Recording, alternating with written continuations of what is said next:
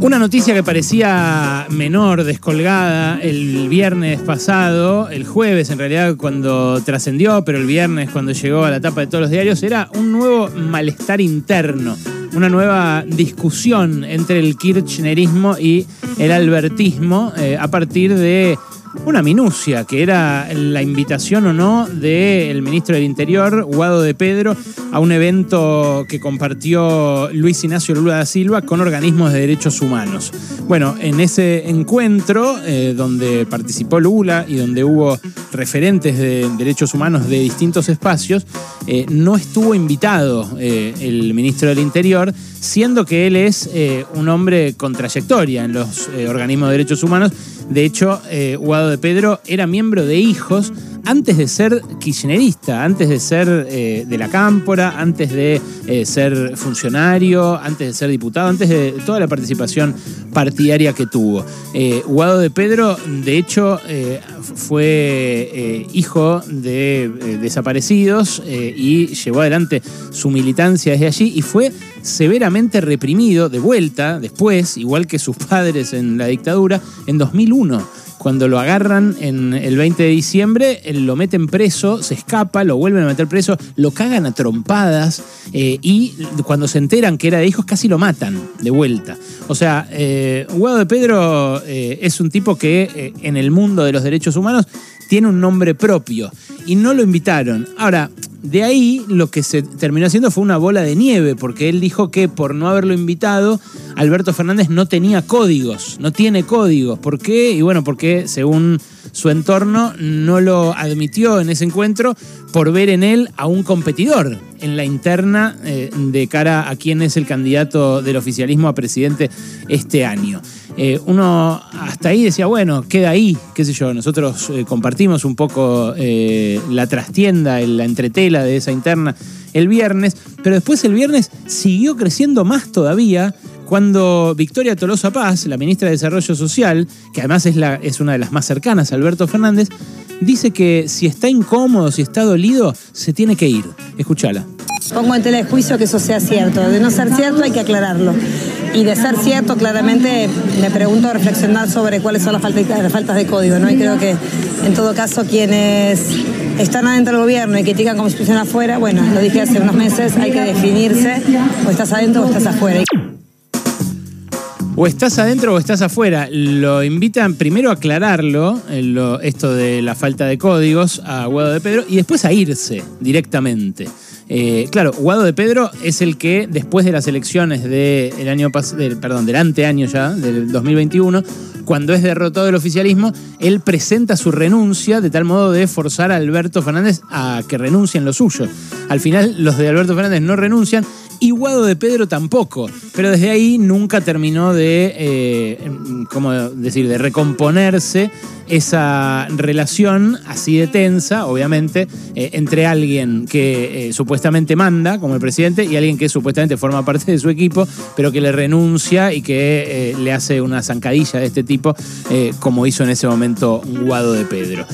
después, el sábado, se sumó Aníbal Fernández, y Aníbal Fernández también cargó contra el referente del kirchnerismo en el gabinete. No tengo un problema personal con Guado, tengo una buena relación personal. Ahora, no me satisfizo para nada sus expresiones, me parecen un horror lo que dijo, porque ¿desde cuándo el presidente le tiene que dar explicaciones a él?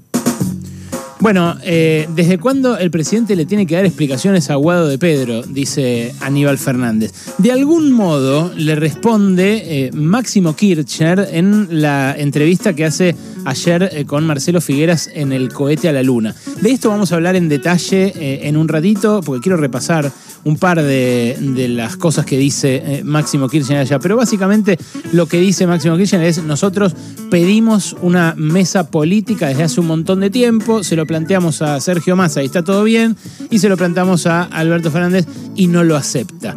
Cuando dice que eh, quiere el kirchnerismo una mesa política, lo que está eh, sugiriendo es que quiere tomar parte de las decisiones que considera debería compartir en virtud de que fue eh, la propia Cristina la que lo puso a Alberto Fernández en el lugar de presidente. De esto último me parece que no hay dudas, ¿no? Todos recordamos que en 2019 ganó Alberto Fernández porque Cristina dijo es él, ¿no? Estamos todos de acuerdo. De hecho, eh, el eslogan antes, el eslogan que había popularizado Alberto Fernández, era eh, sin eh, Cristina no se puede y con Cristina no alcanza. Entonces, si con Cristina no alcanzaba y Alberto Fernández le vino a agregar algo, en todo caso, Alberto Fernández merecía una parte de las decisiones. Eso que le agregaba era lo que lo hacía meritorio de poder decidir, de formar parte del gobierno, eh, siendo que esto era un armado democrático que la gente votó. Ahora, eh, lo que dice el kirchnerismo es que lo que no se está respetando es lo otro. El capital que pone en juego Cristina en el momento en el que dice es este señor, votenlo en 2019. Bueno, la verdad, eh, todo esto eh, viene ocurriendo desde el día 1 en 2019, pero muy, muy dramáticamente desde las elecciones de 2021, o sea, durante todo el año pasado.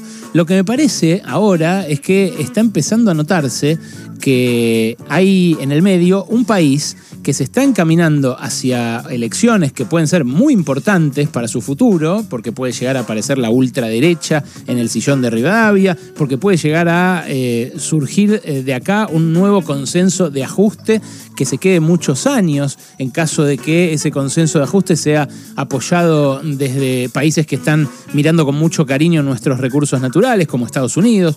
Lo vimos la semana pasada con la generala Laura Richardson, ¿no? la que hablaba del litio, del petróleo, del agua y demás.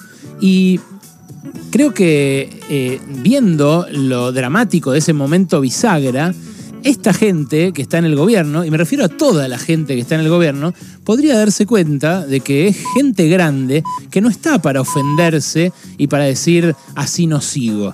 Ojo, eh, está clarísimo que el momento que viene es un momento de eh, muchísimo desafío, tanto económico como político. Y no estoy minimizando para nada que la oposición también se pelea entre sí todo el tiempo. La oposición directamente es un festival de pimpineleadas. Cuando uno ve a, unos diciéndoles a otros que tienen que aliarse con otra fuerza de afuera, cuando otro dice, para mí eh, todos están ahí buscando cargos, como dijo Facundo Manes la semana pasada eh, radical, crítico incluso de la cúpula del eh, propio radicalismo, pero me parece que no es lo mismo.